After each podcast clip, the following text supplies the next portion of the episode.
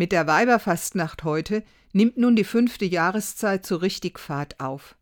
Endlich kann wieder Fastnacht gefeiert werden, mit Schunkelrunden, mit Maskenbällen und Faschingszügen. Endlich ist es wieder wie jedes Jahr.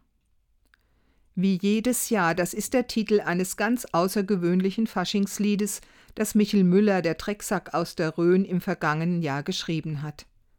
Darin besingt er die Sehnsucht nach ausgelassener Stimmung und nach guter Laune, nach unbeschwertem Feiern, nach Frohsinn und Heiterkeit. Vom Bund Deutscher Karneval wurde diese Faschingshymne mit viel Herz zum Song des Jahres 2022 gekürt. Und ich meine, auch 2023 sollten alle Faschingsbegeisterten dieses Lied ertönen lassen. Und dann jedes Jahr immer wieder.